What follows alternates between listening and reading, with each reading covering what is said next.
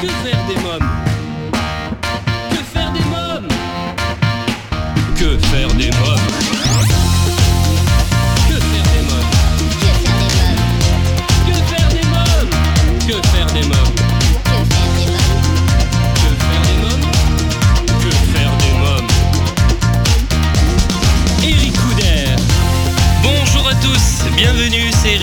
suis très heureux de vous retrouver pour ce nouveau numéro de Que faire des mômes, l'émission 100% familiale à partager sans modération.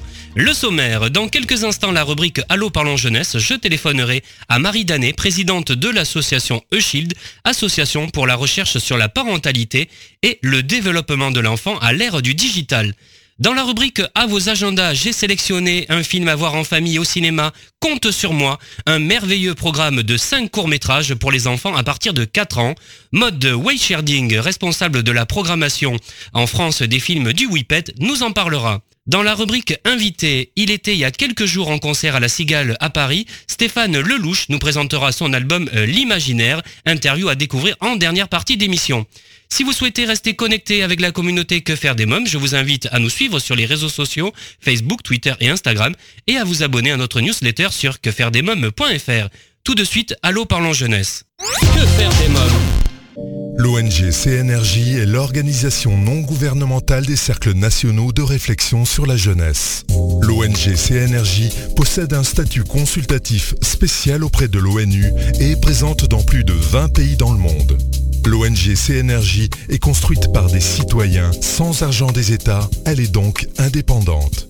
Elle travaille à permettre à la jeunesse de mieux prendre sa place dans le monde.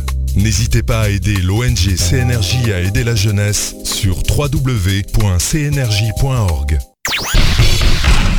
L'ONG CNRJ vous présente l'invité jeunesse. J'appelle sans plus attendre Marie Danet, présidente de l'association E-Shield.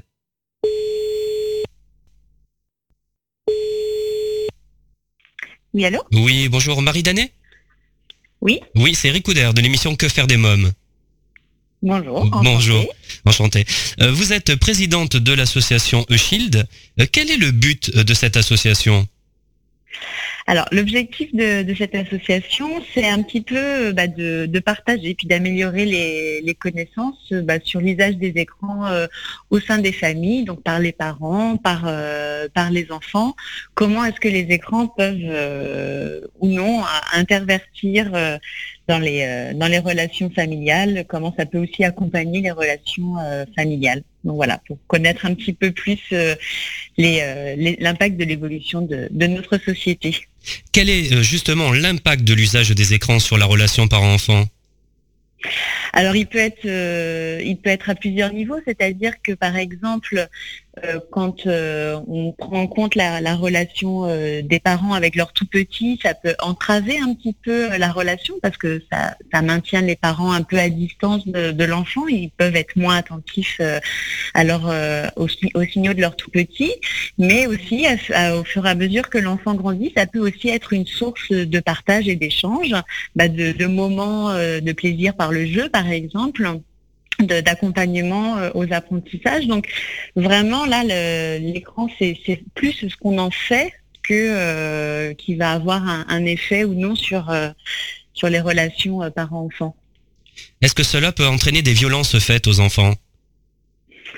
Alors, des violences faites aux enfants, on pourrait peut-être euh, imaginer de- par, euh, par des biais détournés, c'est-à-dire pas des violences volontaires, mais par contre, ça peut euh, être des, violen- des violences dans le sens où finalement, le fait d'utiliser parfois les écrans, par exemple, pour calmer le comportement d'un d'un tout petit, bah, ça ne lui permet pas d'apprendre à réguler ses émotions dans la relation avec les autres. Donc, violence directe, je dirais non, mais peut-être que ça pourrait avoir des effets négatifs sur, euh, sur le développement de, de l'enfant. Donc c'est pas une bonne idée quand, euh, mettons, on a un tout petit qui pleure, euh, on va lui donner la tablette en disant tiens regarde un dessin animé, ça ira mieux après. Alors c'est vrai qu'à l'heure actuelle, il existe très très peu de recherches hein, sur, euh, sur ce domaine. C'est aussi pour ça que nous avons créé cette association, hein, pour bah, améliorer un petit peu les, connaissances dans, ce, champ. Mais l'idée, c'est que la- l'apprentissage de- des émotions, des régulations, bah, se passe beaucoup par la relation entre les parents et les enfants. Et donc, quand c'est la tablette qui est utilisée plutôt que le dialogue, plutôt que l'échange, pour aider un enfant à se calmer, eh bien, il ne va plus, il ne va pas être capable d'apprendre à comment on calme ses émotions euh, dans la relation à l'autre ou comment on s'apaise. C'est-à-dire qu'il faudra systématiquement, enfin, c'est le risque, c'est que l'enfant ait besoin d'avoir une tablette de façon systématique pour, euh, pour se calmer. Alors, ponctuellement, ça peut être... Euh, quand c'est fait de façon très ponctuelle, euh, ça, peut être une stratégie pour abaisser un petit peu la tension dans la famille, parce que c'est vrai que c'est pas toujours évident. Il y a des enfants qui sont un petit peu difficiles, hein, il faut, l'avouer. Hein, tous les enfants sont pas pareils. Donc ponctuellement, ça peut parfois être une stratégie efficace. Là où ça risque de devenir un problème, c'est si c'est une stratégie qui est utilisée de façon systématique. Ça peut être également les parents. C'est-à-dire que les parents ne vont pas s'occuper directement euh, de leurs enfants parce qu'ils sont sur les tablettes ou sur les ordinateurs. Bah voilà, il faut, vraiment avoir à l'esprit que euh, tant que parent, bah, on est les modèles de ces enfants. Donc déjà, c'est difficile de restreindre l'accès aux écrans aux enfants si par ailleurs on est euh, constamment euh, le nez rivé sur, sur son téléphone. Il faut avoir à l'idée qu'un adulte, hein, en moyenne, consulte son téléphone jusqu'à 221 fois par, par jour, hein, donc vraiment en moyenne. Donc c'est vrai qu'on le fait de façon presque compulsive, on s'en rend presque plus compte. Alors c'est sûr que c'est devenu aussi un outil de, un outil de travail, un outil de consultation des comptes pour faire ses courses, etc. Donc c'est vrai que c'est devenu un outil important hein, de la vie du, quotidien. Après, ce qui est important, c'est de ne pas l'utiliser quand on est en relation avec, euh, ses enfants et surtout avec, euh, ses tout petits pour euh, servir de modèle et puis pour être disponible si voilà ils ont besoin à un moment donné d'être un petit peu rassurés ou autre. Alors là, je parle pour les adultes. Est-ce qu'il y a, euh, est-ce qu'il peut avoir un problème au niveau santé à, être trop sur les écrans, donc que ce soit pour la vue ou pour autre chose. Oui. Ah bah là euh, c'est un champ de recherche aussi qui est, qui est actuellement en débat, c'est-à-dire que pour certains euh, scientifiques, bah, il existe une, véritable addiction hein, aux, écrans. Mais c'est pas une c'est pas une l'addiction n'est pas aujourd'hui reconnue vraiment en tant que telle par les les autorités euh, médicales. Donc la question vraiment, elle se, elle se pose.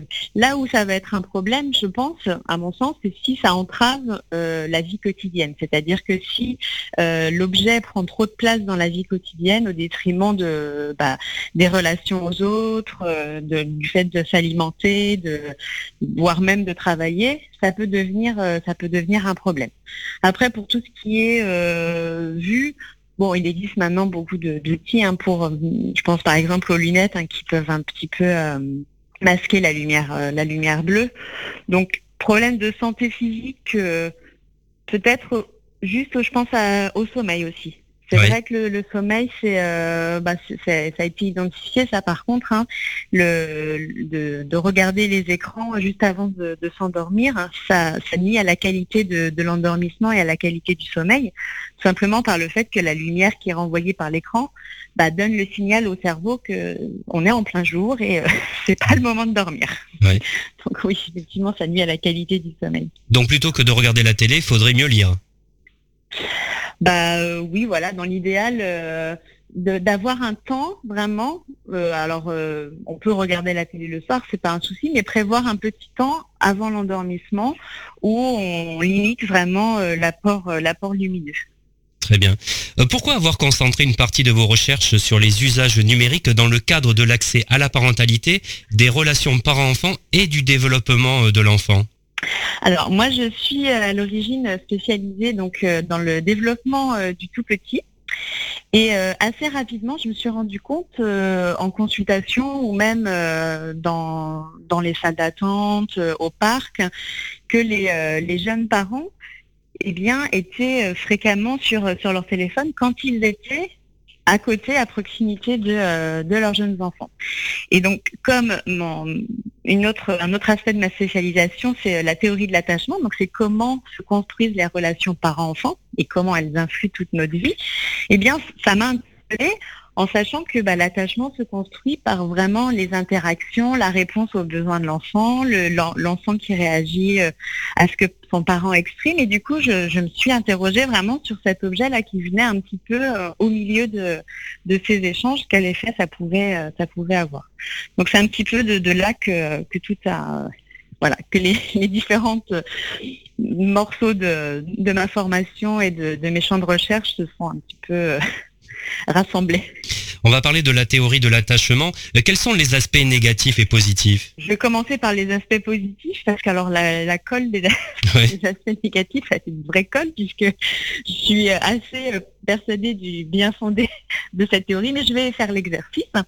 Alors, bah, bien sûr, les, euh, les aspects euh, positifs, c'est que cette théorie, elle a permis vraiment de mettre l'accent sur l'importance des, euh, des besoins affectifs de l'enfant. C'est-à-dire qu'auparavant, l'idée était plutôt que, euh, bon, si l'enfant est bien soigné physiquement, il est bien nourri, il va se développer correctement. Or, on s'est rendu compte qu'en l'absence d'affect, un enfant ne peut pas se développer. Et donc c'est vrai que cette théorie a vraiment participé avec euh, d'autres euh, d'autres champs de recherche aussi, à mettre l'accent sur l'importance des, euh, relations euh, affectives sur le développement de, l'individu, c'est-à-dire pas que de l'enfant, mais vraiment euh, la théorie de l'attachement s'intéresse aussi à l'âge adulte. Donc ça, c'est vraiment pour moi le principal aspect positif. Et l'aspect négatif, ça a été surtout quand la théorie de l'attachement a été un peu plus connue en France. C'était que il y a, il y a eu beaucoup de personnes qui s'y sont opposées, surtout des féministes qui euh, considéraient que euh, on remettait encore à nouveau euh, les mères responsables de, tout, qu'on allait les inciter à ne plus aller travailler pour rester au maximum proche de leurs enfants. Or, on sait aujourd'hui hein, que quand on parle de relations d'attachement, on parle de figures d'attachement, c'est les personnes qui s'occupent de l'enfant. Donc, c'est pas forcément exclusivement euh, la mère. Le, père, bien sûr, est une figure d'attachement, et les personnes aussi qui s'occupent de, de l'enfant au quotidien, soit la nounou, les grands-parents, à la crèche, sont aussi des figures d'attachement. Bien sûr, pas au même niveau que le père et la mère, mais c'est quand même des figures d'attachement. Donc voilà pourquoi c'est un, un, petit point négatif, mais qui a aujourd'hui un peu évolué quand même. Oui, très bien. Euh, Qu'est-ce qui a changé au sein des familles depuis que nous sommes entrés dans l'ère du digital? Alors, qu'est-ce qui a changé? Bah, Je pense que euh, le, un des principaux aspects, c'est que euh, la frontière euh, entre la vie privée et la vie professionnelle des parents tend, à mon sens, un petit peu à s'estomper.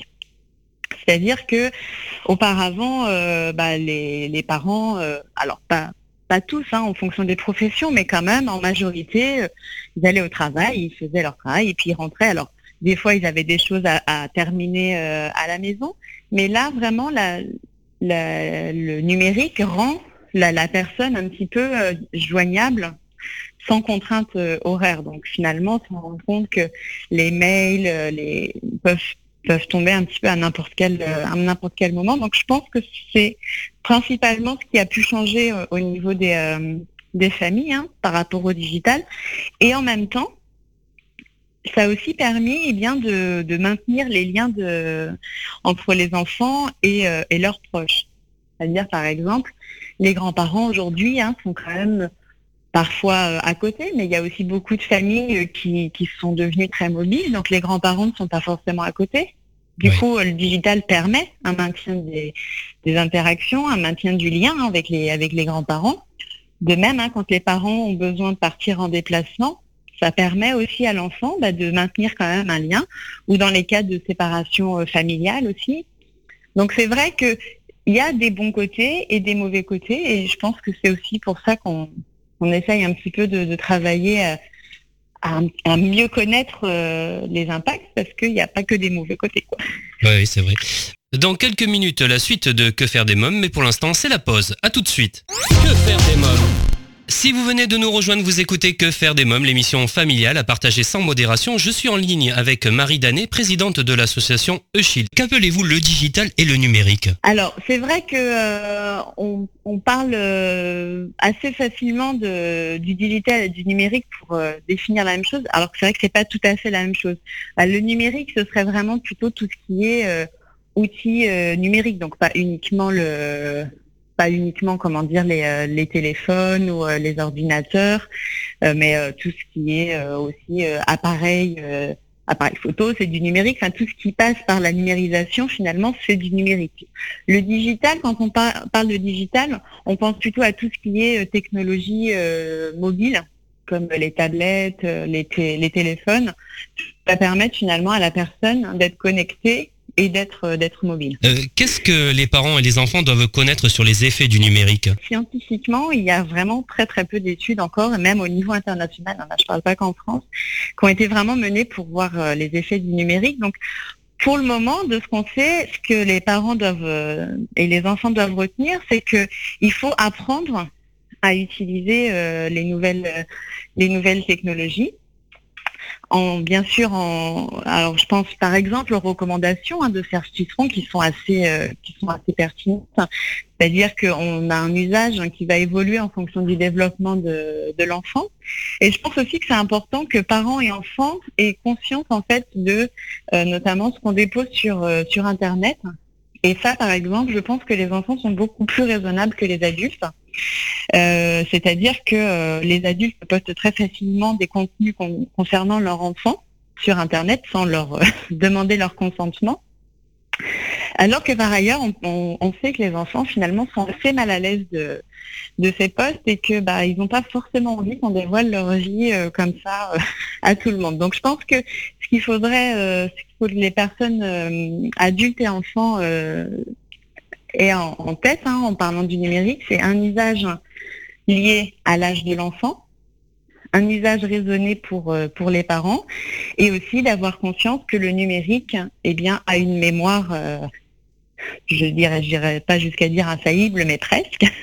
Et donc le droit à l'oubli n'existant pas, il faut vraiment être très vigilant sur ce qu'on partage mais aussi ce qu'on lit. Donc ça, ce sera l'éducation des enfants plus tard aussi, c'est de leur apprendre, bah, comme auparavant, on leur apprenait à avoir un esprit critique sur ce qu'ils lisaient euh, euh, dans les livres ou ce qu'ils voyaient à la télé. Eh bien maintenant, il faudra les éduquer pour avoir un esprit critique sur ce qu'ils voient sur Internet et, et que c'est pas parce que ça a été vu sur Internet que ça existe, que c'est vrai. Voilà. Donc c'est vraiment euh, un accompagnement, une éducation de l'enfant par les parents et euh, voilà une, utilisation consciente. C'est ça qui est important. Oui. Euh, que signifie le développement socio-émotionnel de l'enfant?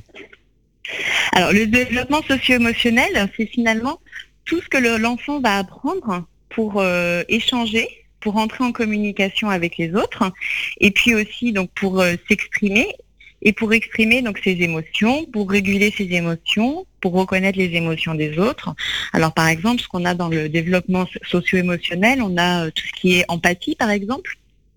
On a, on a aussi la, la, la capacité à parler avec les autres, à aller voir les autres, à résoudre aussi les conflits quand on n'est pas d'accord avec quelqu'un. Comment est-ce qu'on euh, comment est-ce qu'on fait quand euh, on n'est pas d'accord avec un copain Comment est-ce que les conflits se résolvent Ça aussi, ça fait partie du, développement socio-émotionnel. C'est finalement tout, euh, tout le champ du développement de l'enfant bah, qui concerne la relation aux autres et, les, et les émotions. Alors vous êtes titulaire d'une thèse de doctorat en psychologie intitulée Sphère d'influence des schémas d'attachement dans la vie quotidienne et sur Internet. Pouvez-vous nous en dire davantage? Oui, alors c'est une c'est une recherche que j'ai menée là chez chez l'adulte avec l'idée que donc beaucoup de recherches ont été faites pour montrer que les relations d'attachement qu'on construit avec nos parents, eh bien, nous influencent dans notre relation aux autres. Aussi bien euh, partenaires amoureux, partenaires amical, euh, mais même personnes euh, qu'on ne connaît pas. Et on avait l'intuition, donc avec, ma directrice de, recherche, Raphaël Mikovic, que finalement, l'attachement pouvait avoir aussi un effet au-delà de, ces relations interpersonnelles. Et donc, notamment, on s'est dit, bah, ça doit influencer aussi notre façon de nous comporter face à certaines situations du quotidien. C'est-à-dire, est-ce qu'on va aller plutôt vers de la nouveauté ou plutôt vers quelque chose de, rassurant, de sécurisant, qui est toujours un petit peu euh, pareil? Donc ça, c'était un premier aspect de, la thèse. Et l'autre aspect, c'était en lien avec les relations aux autres, on s'est dit, qu'est-ce qui se passe si on modifie un petit peu les relations aux autres? C'est-à-dire que sur Internet, bah, des fois, on a la possibilité d'être anonyme. On va pas forcément être visible hein, si on échange par mail, par exemple. Donc, ça permet à certaines personnes qui peuvent être un peu plus timides ou un peu plus gênées dans les relations aux autres, eh bien, de s'exprimer de façon un peu plus euh, rassurante pour eux. Et donc, on a voulu explorer justement si, euh, en fonction de ce qu'on avait construit dans notre relation, euh, dans nos relations affectives, eh bien, on allait consulter, enfin utiliser Internet de façon différente. Vous êtes également maître de conférence en psychologie du développement à l'Université de Lille. Hein? Oui. Oui. Vous travaillez depuis 7 ans sur des liens hein, également entre attachement et usage numérique, aussi bien dans leur aspect négatif et que positif. Tout à fait. C'est-à-dire que j'ai dans mes, dans mes recherches, je m'intéresse justement euh, à qu'est-ce qui peut finalement inciter des personnes à rester dans l'environnement virtuel hein, comparé euh, à l'environnement euh, bah, physique, on va dire. Et donc c'est vrai que bah, par exemple, certaines personnes peuvent trouver en, Internet eh bien, ce qu'elles n'ont pas retrouvé dans, la relation aux autres, c'est-à-dire eh bien, le, le, réconfort, la certitude que les choses sont un peu toujours pareilles. Et c'est ce qui pourrait inciter certaines personnes finalement à rester dans des environnements où elles ont l'impression de pouvoir contrôler plutôt que d'être dans des, environnements où finalement l'extérieur peut parfois paraître euh, menaçant. C'est pour les aspects euh, plutôt euh, plutôt négatif. Plutôt négatif. Euh, on en a parlé un petit peu euh, au tout début euh, de, cet entretien, mais je voudrais vraiment qu'on mette l'accent sur cette partie-là. pour les enfants qui sont jeunes, entre un an et deux ans, quel est le danger de les exposer à une tablette numérique? Est-ce qu'il y a un danger pour eux? Alors, bah, là, actuellement, ce qu'on fait, c'est que les enfants qui sont fortement, comment dire, soumis aux écrans, eh bien, présente plus de troubles du comportement. Seulement, on n'est pas en capacité, avec les études qui sont présentes à l'heure actuelle, hein, c'est aussi pour ça du coup qu'on est en train de mettre en place de nouvelles études, c'est-à-dire que on ne sait pas si c'est pour des enfants qui ont plus de troubles du comportement, qui sont parfois plus difficiles à gérer, eh bien les parents n'en pouvant plus leur donnent les tablettes, hein, ou est-ce que c'est l'effet d'avoir beaucoup accès aux tablettes qui va générer des troubles du comportement. Donc c'est vrai qu'à l'heure actuelle, on est quand même assez, euh, on, a beaucoup d'intuition. On a le sentiment que pour les tout petits, c'est vraiment euh, néfaste hein, pour, leur développement, parce qu'il y a aussi un aspect important du développement du tout petit. Hein, vous parliez de 1 à 2 ans. Les petits, pour, euh, pour se développer, ont besoin de manipuler physiquement les objets, c'est-à-dire qu'ils ont besoin de mettre en action plusieurs sens. La vue, le toucher et même parfois aussi l'odorat euh, et, l'audition. Et tout ça, ça ne peut passer que par le monde physique. Et même si certaines applications peuvent paraître assez sympas, assez ludiques, assez éducatives, on se rend compte quand même que pour les tout petits, c'est assez, euh, assez inefficace parce que ce qu'ils apprennent sur la tablette, ils ne sont pas capables de l'utiliser dans le monde physique. Pour les tout petits, vraiment, ce qui est euh, aussi bien pour l'apprentissage du développement socio-émotionnel, on parlait donc l'apprentissage des émotions, l'apprentissage de la relation à l'autre, il faut expérimenter en vrai la relation, et également pour le développement cognitif, hein, comment est-ce qu'ils vont penser les choses, comment est-ce qu'ils vont comprendre le monde, eh bien, ça doit passer par la manipulation des objets. On le voit bien, les, bébés passent tout dans la bouche parce qu'ils ont besoin, la vue et le toucher ne suffit pas, ils ont besoin en plus de, tout ce qui est euh, les, capteurs sensoriels de la bouche pour bien comprendre euh, voilà, les, objets. Les enfants de maintenant sont très éveillés, on est d'accord. Est-ce que le numérique, ça, ça peut avoir un rapport avec ça et le digital? Alors, à mon sens, euh, je ne pense pas. Je pense que les enfants d'aujourd'hui sont très éveillés tout simplement parce que l'attitude des adultes a beaucoup évolué vis-à-vis de l'enfant. C'est-à-dire que euh, il y a quelques quelques années, pas besoin d'aller forcément très très loin. Finalement, on interagissait peu avec les petits. On attendait un peu qu'ils qu'ils marchent, qu'ils parlent et, euh, on, les stimulait quand même beaucoup moins qu'aujourd'hui. Donc aujourd'hui, on, apprend aux jeunes parents hein, à parler au bébé euh, dès la naissance, voire même parfois euh, pendant la grossesse, et vraiment à les féliciter. Alors toujours en tenant compte de ce que renvoie l'enfant, hein. c'est-à-dire que s'il manifeste un inconfort, c'est que la stimulation est trop importante, donc il faut savoir s'ajuster. Mais c'est vrai qu'on a, on a changé de regard par rapport, euh, par rapport aux tout petits, et je pense que c'est ce qui pourrait expliquer que les enfants d'aujourd'hui nous paraissent plus, euh, plus éveillés.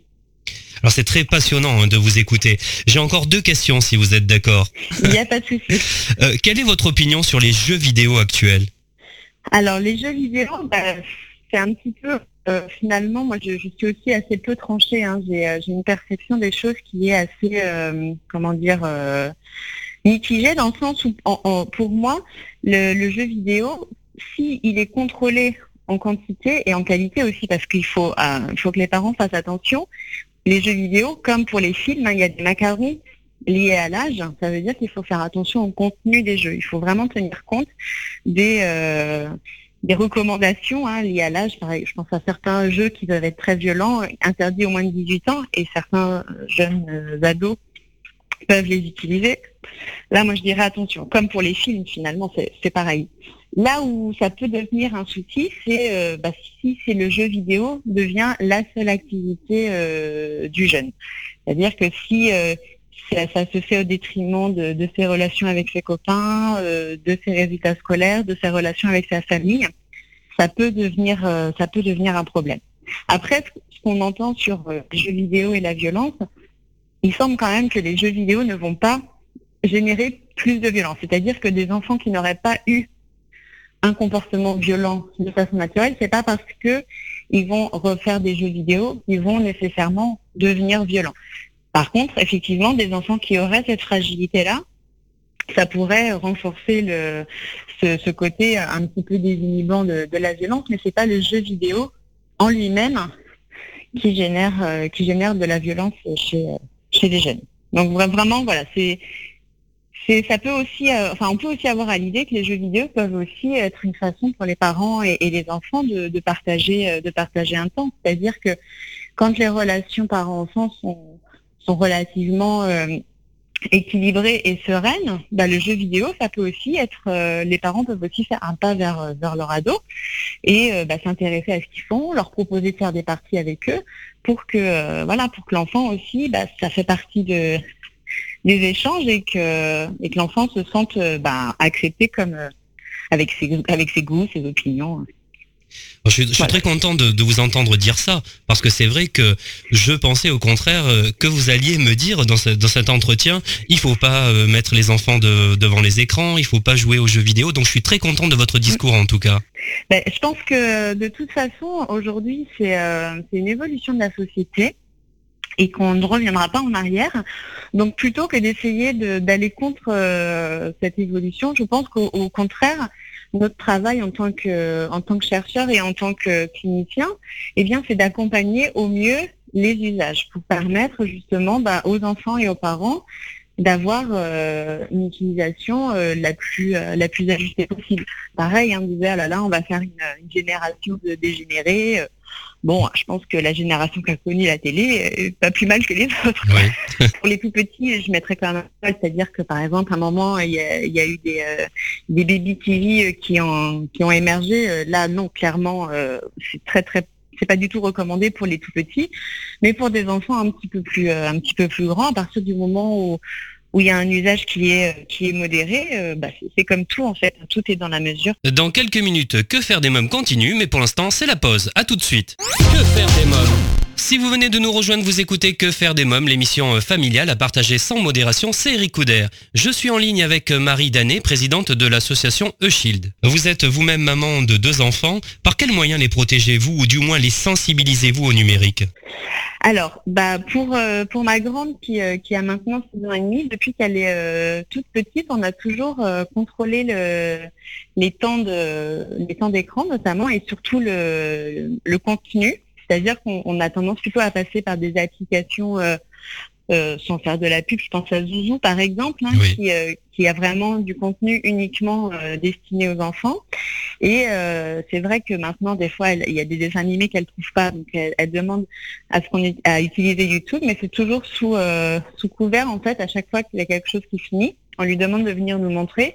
Parce que c'est vrai que des fois, sur les barres de côté, il y a accès à des vidéos qui sont pas du tout faites pour les enfants voire même qui essayent de les utiliser. C'est-à-dire qu'on voit beaucoup aujourd'hui ce qu'on appelle le unboxing, c'est-à-dire c'est le, déballage hein, de, jouets, d'objets par des enfants qui se font filmer par les parents. Ah oui, j'ai Et donc forcément c'est de la de la publicité déguisée, mais euh, les enfants n'ont pas l'impression que c'est de la publicité. Donc là aussi, on a fait un travail d'éducation avec euh, avec la grande en lui expliquant que bah, ce qu'elle pouvait percevoir comme des vidéos, des fois c'est euh, la publicité pour donner envie d'acheter euh, d'acheter l'objet. Donc du coup, voilà, on, passe vraiment par euh, par l'éducation euh, avec des temps aussi, c'est-à-dire que par exemple la tablette, elle ne l'a jamais le matin, elle ne l'a jamais le soir avant de, avant de dormir, c'est vraiment des temps importants. Et en général, elle va avoir, ça peut varier. Il y a des jours, elle va pas du tout regarder. Puis il y a des jours, elle pourra regarder un, deux dessins animés. Voilà, on, on essaye aussi de lui apprendre. Alors, jusqu'à présent, on lui donnait un temps euh, fixe. Aujourd'hui, on essaye euh, de lui faire apprendre à gérer elle-même ce temps. Alors, il y a encore besoin d'être accompagné, mais c'est aussi pour apprendre aux enfants parce que ben il faut qu'ils apprennent aussi à se réguler par eux-mêmes. Hein. C'est comme pour les émotions finalement, et donc à apprendre à se dire bon bah là ça, fait deux dessins animés, c'est beaucoup, euh, je, laisse ma tablette. Très bien. Euh, Marie Daniel, avez-vous quelque chose à rajouter? Peut-être finir juste sur euh, sur cette note où voilà il faut une utilisation consciente. Je pense que c'est vraiment ce qui ce qui est important à, retenir, c'est-à-dire que euh, être conscient de, son utilisation et de celle de ses enfants et de faire en sorte euh, qu'il y ait un, équilibre entre euh, la vie physique et la vie virtuelle. Très bien. Je vous remercie Marie Danet. Merci beaucoup. Merci. Au, revoir. Au revoir. Si vous souhaitez des informations complémentaires sur l'association E-Shield, je vous invite à vous rendre sur le site www.e-shield.org. Alors chers parents, grands-parents, tantes et oncles, marraines et parrains, vous demandez souvent que faire des mômes le week-end, comment les occuper pendant les vacances scolaires, quelles activités leur faire faire après l'école. Eh bien chaque semaine, je partage avec vous mon agenda de tonton hyperactif et super branché, alors à vos agendas. Que faire des mômes? Cette semaine, j'ai sélectionné pour vous un film à voir en famille au cinéma, Compte sur moi, un merveilleux programme de 5 courts-métrages pour les enfants à partir de 4 ans. Pour nous en parler, Mode Waysharding, responsable de la programmation en France des films du Whippet. Bonjour euh, Mode Waysharding. Bonjour Eric Couder. Vous êtes responsable de la programmation euh, France des films du Whippet. Alors l'événement, c'est la sortie en salle de Compte sur moi, 5 courts-métrages d'animation à découvrir à partir de 4 ans. Pour commencer, qui est Girafa Girafa, c'est une petite, euh, enfin non, je devrais dire une grande girafe, un animal au long cou, euh, qui est un peu euh, exploité dans un dans un zoo. Et il y a un petit âne hein, qui se trouve parmi les enfants. Et ce, ce, petit âne va tomber sous le charme de cette girafe. Et c'est donc la rencontre entre les, les deux qui va, je l'espère, susciter la sensibilité des enfants. Et c'est un petit programme euh, que nous avons découvert au Forum des images euh, il y a quelques années, donc à Paris. Et euh, c'est un programme de production russe qui a été produit donc en 2014 et d'une durée de 7 minutes 45 sans parole. Et pour la technique, technique d'animation, les enfants pourront découvrir une technique traditionnelle qui est les éléments découpés. Alors c'est Anastasia Sokolova hein, qui a réalisé ce court métrage. Oui, une jeune réalisatrice d'une d'une trentaine d'années en fait. On va parler maintenant de La fille et le renard. Que raconte l'histoire? La petite fille et le renard, alors ça se passe dans, dans la forêt. Euh, c'est une petite fille qui, par manque de, de nourriture, euh, avec sa famille, va partir à la conquête, je dirais, entre guillemets, de, de, de nourriture. Et elle va croiser euh, sur son chemin un renard. Et l'ironie du sort, si on peut appeler ça comme ça, c'est que cette petite fille devrait, devrait avoir peur du renard. Et finalement, c'est plus le renard qui, qui va être impressionné et les deux euh, protagonistes vont se, révéler et surtout euh, euh, se rencontrer et, s'apporter mutuellement l'un pour l'autre dans, dans cet univers glacial et de froid. C'est un petit court métrage qui a été écrit, réalisé et produit par un Américain que nous avons rencontré pour la première fois. Il vit à Los Angeles. il s'appelle Tyler dita Cupferrer. Et c'est un, court métrage d'une durée de 5 minutes 30. C'est un dessin animé, donc réalisé tout en animation euh, traditionnelle.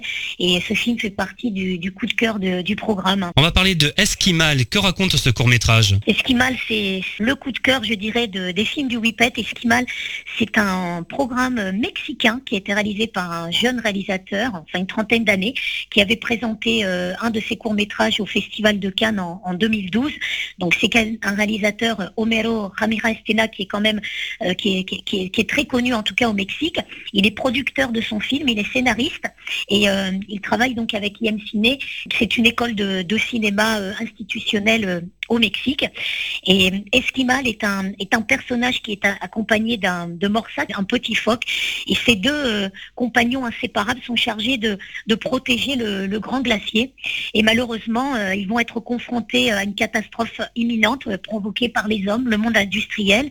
Et donc c'est à la fois leur courage, qui va être mis à l'épreuve et aussi leur amitié. Voilà, c'est un, court métrage à, découvrir en marionnette animée, ce qu'on appelle l'animation en volume. Donc c'est en marionnette et la durée du film est de 8 minutes 50. Le quatrième court métrage d'une durée là de 11 minutes 26 hein, est réalisé en animation numérique, c'est Black or White. Black or White est, je dirais, le film, le court métrage central, hein, puisqu'évidemment, comme vous venez de le dire, c'est le, plus long court métrage et qui nous vient des Studio Canoun. Alors, euh, pour ceux qui nous écoutent, euh, qui vont nous écouter, euh, les studios Canoun, c'est un peu, je dirais, nos entrailles, le fruit, la source des films du, du, du puisque nous avons monté cette société en 2005, un peu grâce au studio Canoun, qui est un studio d'État en Iran à Téhéran et qui qui est un institut pour le développement intellectuel des enfants et des adolescents par la production de films d'animation, donc qui existe existe depuis les années 60, euh, fin des années 60, sous, sous l'impulsion d'Abbas Kiarostami. Et euh, nous avons construit 90% euh, de notre catalogue avec ces films, donc des films que certains ont peut-être vus, Le Petit Monde de Bahador, Le Corbeau et le Drôle et le drôle de moineau, Les Contes de la Mer Poule, des films du Préau, pour, qui est un grand succès au cinéma. et nous, nous revenons avec ce film Black or White, qui est un, qui est un film à la fois très symbolique, très poétique, puisque nous allons suivre ce, zèbre qui a une vie plutôt triste, puisque ce zèbre est en noir et blanc, et au fur et à mesure euh, qu'il va avancer euh, sur son parcours. C'est un chemin initiatique avec la rencontre d'un petit papillon. Donc son monde euh, va devenir de plus en plus coloré. Et c'est le film aussi qui, qui, qui va le porter vers euh, plus d'énergie, plus de chaleur. On va parler de Polychrome maintenant. Alors c'est un court métrage musical réalisé en stop motion. Pouvez-vous nous expliquer ce que signifie euh, stop motion? Quelle est cette technique? Oh, le stop motion, c'est très simple. C'est le, parti pris de, de, la, de la photographie image par image. Voilà, en photographie image par image. Là, en l'occurrence, c'est en, en, image réelle, puisqu'il y a un décor réel, et après, en photographie, euh, les images. Alors, Polychrome, je dirais que c'est à la fois un court métrage et pas vraiment un court métrage, puisque c'est une expérience musicale. Euh, Negare Alimi, qui est une jeune iranienne qui a été primée dans beaucoup de festivals euh, à, l'international, est revenue dans ce programme puisque nous avions euh, déjà distribué dans notre euh, précédent film qui s'appelait Chouette, un nouvel ami, qui était sorti au cinéma en septembre 2016. Et qui nous avait proposé un petit, euh, un petit court métrage qui s'appelait Piracanta, qui avait été tourné en images en, extérieur avec des petits, euh, des petits escargots en pâte à modeler. Et on revient ici euh, comme ça avec des objets qui nous sont chers, qui nous tiennent à cœur.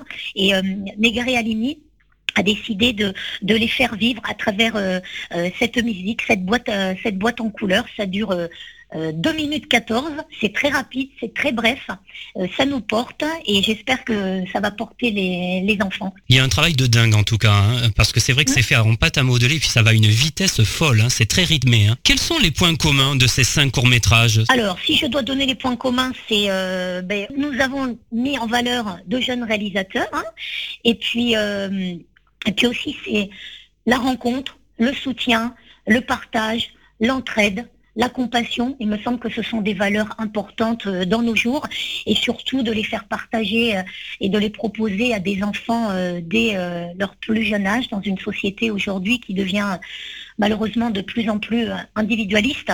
il nous tenait à cœur en tout cas de, pouvoir faire partager voilà cette l'entraide, le partage avec avec ses enfants. Il me semble que c'est le point commun de ces cinq courts métrages et encore une fois, j'insiste sur, euh, sur cette ligne éditoriale que nous avons au film du WIPET de faire découvrir aux enfants des techniques d'animation différentes et essayer d'avoir un message euh, euh, le moins formaté possible. Quelle est l'originalité de ces cinq films? Peut-être la différence avec les autres films d'animation qui sortent, mais il n'y a pas de parole.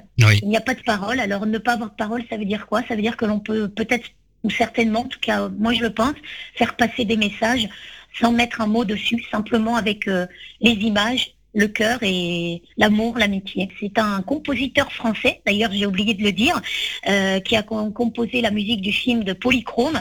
Euh, on a des compositions originales. La petite fille et le renard est une musique originale. Euh, est une musique originale.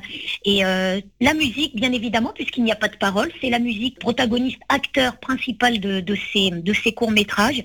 Et la musique, on sait que la musique au cinéma est très importante est aussi importante peut-être que, les acteurs et, le reste. Voilà, donc j'espère que ce, programme de 40 minutes pourra enchanter à la fois les enfants à partir de 4 ans et même plus. Et hum, je suis très heureuse de, le présenter. Bien sûr. Eh, dites-nous un, dernier mot pour terminer euh, sur les films du Whippet.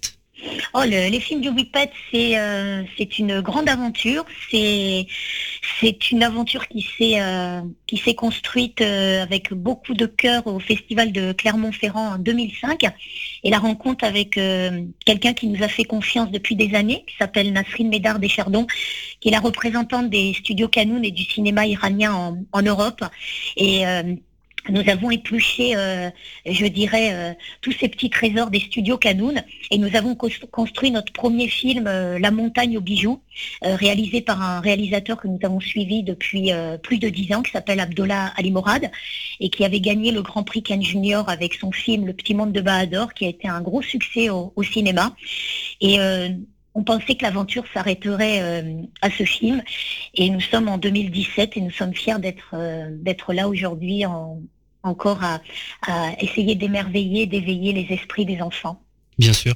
Avez-vous quelque chose à rajouter? Je vais juste euh, rajouter, bah, déplacez-vous, les, les, plus grands, les petits, on vous attend tous au cinéma dans beaucoup de salles en, France. Et puis merci à vous, Eric, de m'avoir accueilli sur sur, euh, sur le plateau de votre émission euh, que, faire des mômes, parce euh. qu'il y a de quoi faire avec les mômes. Bien sûr, j'en suis heureux. merci, mode Sharding. Merci beaucoup.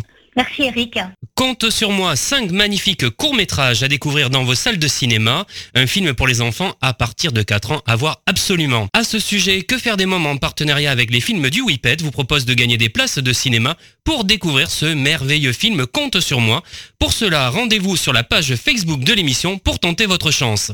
On se retrouve dans quelques minutes pour la suite de Que faire des mômes, mais pour l'instant, je vous propose de faire une courte pause. À tout de suite. Que faire des mômes? De retour pour la suite de Que faire des mômes, l'émission familiale à partager sans modération. Chers amis auditeurs, je vous informe que vous pouvez écouter ou réécouter votre émission Que faire des mômes en podcast sur quefairedesmômes.fr.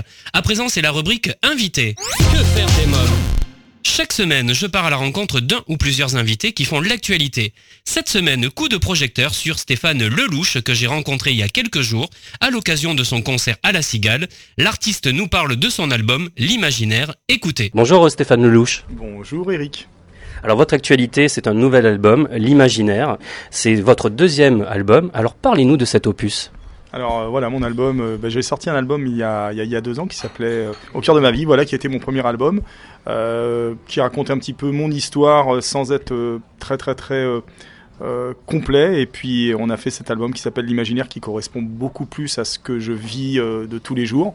On a été beaucoup plus en profondeur dans, tout ce qui me tient à cœur, euh, générosité des gens, l'acceptation des autres, euh, le voyage, la vieillesse, enfin un petit peu les thèmes récurrents, mais là j'ai voulu vraiment me livrer un peu plus. Où avez-vous enregistré?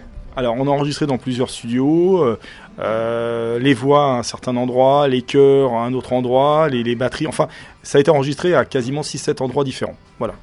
Vous composez, vous, hein, c'est ça hein? Alors moi, je m'occupe surtout de la mélodie. Euh, les, paroles sont composées par euh, Myriam Vato, qui connaît un petit peu toute ma vie, et euh, qui, voilà, on choisissait les, on, a, on, commençait par les musiques, et puis après les musiques. je disais tiens je verrais bien ça comme thème et puis après elle écrivait et puis on travaillait sur les pieds les rimes un petit peu ensemble donc c'était bien c'était du complet rapide ce qui n'allait pas on mettait de côté voilà je vais vous demander de choisir une seule chanson de votre album celle qui vous ressemble le plus alors, euh, je dirais bonsoir. Bonsoir, je vais vous raconter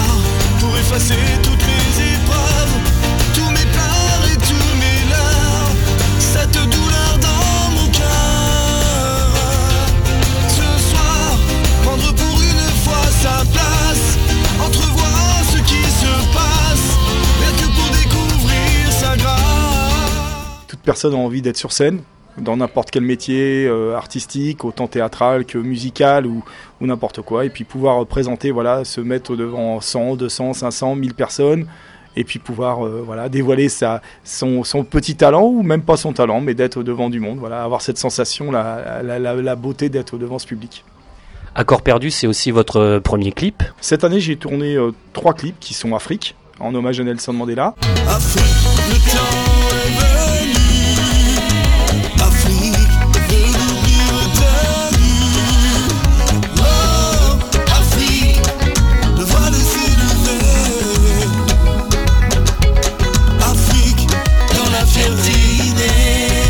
Va le monde Bien sûr, qui est sur Internet. Donc euh, là, super. euh, on a tourné dans un train, c'était très sympa. On était euh, 40, 50, euh, difficile à gérer parce que tout le monde était un peu dissipé. Et puis on a fait Accord perdu, qui correspond un petit peu à, ce que je disais un petit peu le, le, le pas le métissage, mais le, mélange de tous les de, toutes les personnes. Voilà, accepter l'autre. Avec ou sans ambiguïté, c'est un petit peu. les paroles d'Accord perdu sont assez, sont assez prenantes et puis dès qu'on dès qu'on les écoute vraiment, on peut le prendre au premier, au deuxième, au troisième degré. On en parlait euh, tout à l'heure, c'est votre épouse, euh, Myriam Watteau, hein, qui écrit euh, les textes. Comment vous travaillez ensemble? Non, tra- on travaille au départ, on travaille les mélodies d'abord pour commencer. Donc j'ai pas mal de musiciens, j'ai Michel Crozio, j'ai Christophe Brumeau, euh, j'ai Michel Bourdin, j'ai quelques personnes qui travaillent sur des, sur des, ils m'apportent des airs, on les travaille ensemble, on essaye de faire des mélodies. Euh, je suis assez bon en mélodie, j'aime bien ça, c'est comme un jeu, donc euh, c'est vrai que je vais assez vite dans ce que je veux. Donc, euh, et puis après, une fois qu'on a fait le, bah, traditionnellement qu'on a fait l'ossature la, de la chanson, euh, bah là, je donne les pieds et puis là directement, selon les thèmes des chansons, je dis voilà, je voudrais un thème sur ça, un thème sur ça, et puis et puis euh, voilà, en une heure, deux heures ou un jour ou une semaine, on m'apporte le et ça me plaît ou ça me plaît pas. Je suis radical. Vous avez des désaccords? Moins sur celui-là que l'ancien. Celui-là, ça a été assez, euh, ça a été assez clair. euh, bah, on écoutait comme on a un studio aussi d'enregistrement, donc euh, on a un studio, c'est vite fait, on se fait la prise, on écoute, on voit ce qui est pas bien, les mots qui sont pas, pas bons, et puis on me les change après tranquillement. Quels sont les sujets qui vous touchent? La manque de comment s'appelle de, reconnaissance des gens envers l'autre, euh, le racisme aussi, que ça me touche un petit peu, euh, euh, un petit peu comme tout le monde. Je, suis quelqu'un de d'entier dans tout ce que je fais et je trouve qu'il y a beaucoup d'injustice dans plein de choses, mais, même dans le milieu musical. hein. Ça, ça me gêne, ça me gêne énormément puisque finalement moi qui qui au départ n'était pas, un- moi j'ai commencé à chanter après la quarantaine puisque j'ai un peu plus de 40 ans. Je pensais que c'était tout le monde s'aimait, et puis finalement, euh, je m'aperçois que c'est presque plus difficile que dans la vie de tous les jours. Voilà. Quels sont euh, les thèmes que vous aimez interpréter? Bah, j'aime bien chanter Afrique, puisque c'est en hommage à Nelson Mandela. Euh, Afrique, c'est une chanson qui, a été, qui a été faite dans le premier album, que j'ai remodifié, euh, que j'ai remodifié euh, là pour l'album qui s'appelle L'Imaginaire. Et, euh, et je vois que sur scène, j'ai l'impression que les gens, dès qu'ils chantent le refrain, ils sont directement dans le dans, le, dans, dans l'émotion, comme si qu'ils connaissent cette chanson depuis euh, pas mal de temps. D'ailleurs, euh, d'ici un mois ou deux mois, je, je la fais en, en version beaucoup plus africaine et en anglais. Voilà, encore un, un challenge. Alors vous êtes un amoureux de la scène. Qu'est-ce qui vous plaît à vous produire sur scène? Alors, je sais, je sais pas si je suis vraiment un amoureux de la scène. En, à vrai dire, il faut, il faut être clair. Je fais tout ça pour faire des belles scènes, puisque finalement j'ai eu la chance, puisque ça fait que 4-5 ans que je chante, de pouvoir sélectionner ce que je voulais. Donc j'ai- honte de dire ça, mais j'ai jamais fait de piano bar. Euh, j'ai directement commencé ma belle première scène au bout de trois scènes en première partie d'Hélène Ségara. J'ai vraiment la pression euh, euh, avant de chanter. Voilà, c'est vrai que je suis, je suis dans ma bulle, je suis très concentré, j'ai mal au ventre, j'ai mal à la tête. et puis, et puis dès que démarre le show, voilà. Après c'est c'est trop rapide. En résumé, c'est ça. Bon, On va en parler justement des premières parties. Alors qui sont ces artistes pour qui vous avez fait vos- les premières parties? Alors, euh, la plus belle première partie que j'ai faite, c'était il y a, a 4-5 ans. C'était euh, alors quelqu'un qui m'avait dit dans une salle attention, il y a quelqu'un qui va peut-être te repérer. Ils ont besoin d'une première partie pour Hélène Ségara. Et euh, voilà, ça s'est fait. Donc la personne qui m'a produit pour le premier spectacle de Hélène Ségara m'avait même pas entendu chanter. C'était via. Et puis après j'ai fait, euh, j'ai fait Patrick Sébastien, j'ai fait euh, Emmanuel Moire, j'ai fait Marina Kess, j'ai fait Hélène Ségara. Ah oui, Hélène Ségara, on en a parlé. J'ai fait Joyce Jonathan, j'ai fait Amir. Dernièrement, j'ai eu l'honneur de chanter euh, euh, puisque j'ai fait un spectacle à Montpellier où il y avait 1300 personnes et pour moi c'était le, top avec euh, Madame Fabienne Thibault. Pour moi, c'est une, grande chanteuse, là, voilà, une grande voix. Euh, J'étais super ému, on est devenus euh, même amis puisque finalement on, on se taquine. J'ai chanté avec donc je faisais Richard Conchanté sur cette chanson-là. On a chanté Question de feeling, donc euh, bon, on remplacé euh, Richard Conchanté. Et puis j'ai chanté aussi lors de ce concert avec, euh, avec Ahmed Moussi, l'anciennement des Powo et qui a fait les Dix Commandements. Bon, un très grand chanteur. Donc j'ai fait le rôle de Daniel Lévy, donc j'ai chanté mon frère. bon, c'est je suis un petit peu dans, dans, plein de rêves, plein de rêves. Euh, voilà, ça s'arrêtera peut-être, c'est ce que je me dis, mais bon, voilà, en 4 ans, je, je suis content. Qu'est-ce qu'on ressent quand on est derrière le rideau avant de rentrer sur scène? Franchement, j'ai toujours, toujours peur. Alors, ce qui est marrant, c'est qu'il y a beaucoup d'artistes qui sont à côté de moi et ils ont vraiment pas la même sensation que moi. Moi, je suis vraiment dans, je suis vraiment, je voudrais presque pas qu'on parle. Euh, ma première chanson qui est Bonsoir directement, je suis dans le, je suis dans le trip et puis, euh, et puis. Euh, ce que je suis super content, c'est que j'ai quand même des chansons quand même commercial et je m'aperçois finalement que vraiment les gens adhèrent et c'est et c'est vrai que j'ai même pas la, la notion si j'ai la notion en me disant que euh, souvent je me dis dès que je chante 10 11 chansons et je fais qu'une seule reprise voire deux mais je fais très peu de reprises. Euh, d'ailleurs on peut me voir euh, sur sur Facebook ou sur YouTube mes mes deux dernières versions que j'ai reprises puisque j'attaque du haut. J'ai fait là une reprise de d'Eddie Piaf Lynn Malamour à ma sauce et puis j'ai repris euh, Mike Brandt, Dis-lui, voilà, qui correspond pas du tout à mon répertoire, euh, euh, qui est plutôt pop rock. Non, une peur, une pression, et puis, et puis après, une fois qu'on y est, voilà, de toute façon, on n'a plus de choix. Alors on va parler de vous, petit garçon maintenant. quel petit garçon étiez-vous? J'ai toujours aimé chanter. un meneur, voilà, ça c'est ça c'est un fait, un, un meneur pas forcément turbulent, euh, j'aimais chanter, j'ai été bercé par, par, par aussi par mon oncle qui est Joe Priva, l'accordéoniste, voilà. Euh, mon père qui aimait bien chanter aussi. Euh, c'est vrai, et puis, et puis j'ai grandi en m'amusant, en faisant autre chose, et puis à passer la, cap de la quarantaine, j'ai perdu mon papa, et puis là j'ai dit voilà c'est le moment, euh, voilà fais, fais ça pour ton père, fais ça pour toi, et puis euh, et puis et puis et puis d'ailleurs dans le premier album il y a une chanson qui s'appelle c'est une chanson pour mon père, euh, j'ai le trou de mémoire. Et du coup je l'ai chanté 3-4 fois sur scène. Et euh, à chaque fois je la chante euh, j'ai du mal à et je l'ai chanté aussi en première partie de Patrick Sébastien. Et, et j'ai dit à un moment je veux pas m'écrouler donc j'ai arrêté de la chanter. Voilà. Quel souvenir évoque pour vous au cœur de ma vie?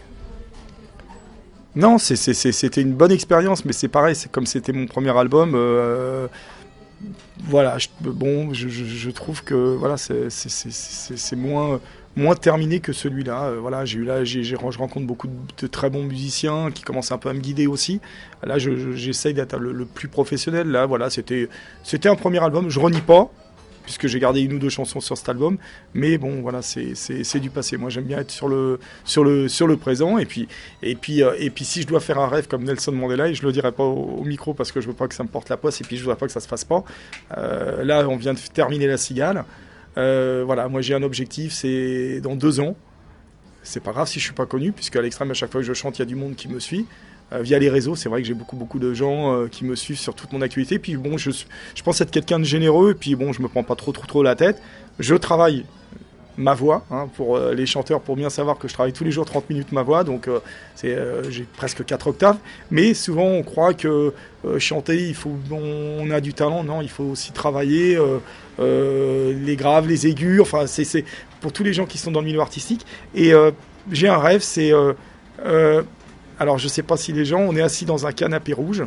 C'est pas Michel Drucker mais c'est un endroit mythique de Paris euh, au-dessus de la Cigale. Voilà, je pense, euh, voilà, ça c'est mon objectif et mon rêve dans deux ans. Vous êtes un artiste engagé. Dites-nous euh, quelques mots sur la fondation AFSEP, Association française des scléroses en plaques, dont vous êtes le parrain. Euh, bah, ils m'ont entendu chanter il y a un an et demi. Ils ont misé sur moi. Ils ont trouvé que j'avais un petit peu de talent, voilà. Et puis, et puis moi, je pensais que c'était une petite association. Et puis finalement, je me suis aperçu que c'était une super grosse association avec des, des départements, enfin dans tous les départements et quasiment, je crois, 20 000 membres.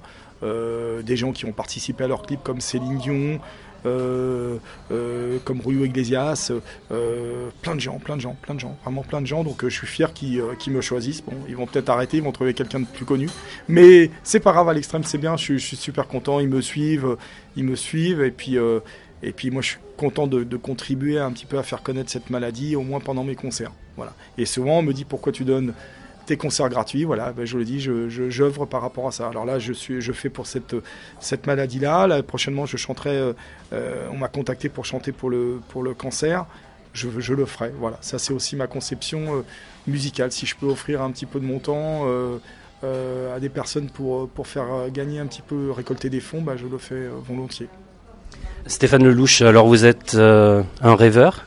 Vous aimez vous laisser aller dans un monde imaginaire?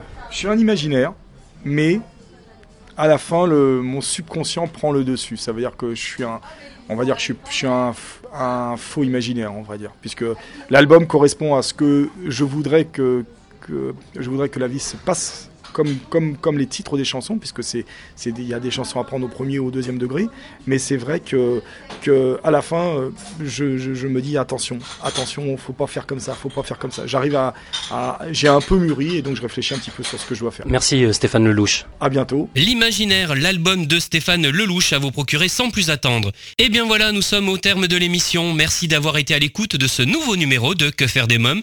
Un grand merci à mes invités Marie Danet, mode Waysharding, Stéphane Lelouch. Comme chaque semaine, j'embrasse très fort ma petite nièce Erika. Si vous souhaitez rester connecté avec la communauté de Que faire des mômes, je vous rappelle que vous pouvez nous suivre sur les réseaux sociaux, Facebook, Twitter et Instagram, et vous abonner à notre newsletter sur quefairedesmômes.fr. Que faire des mômes pour aujourd'hui, c'est terminé. Bye bye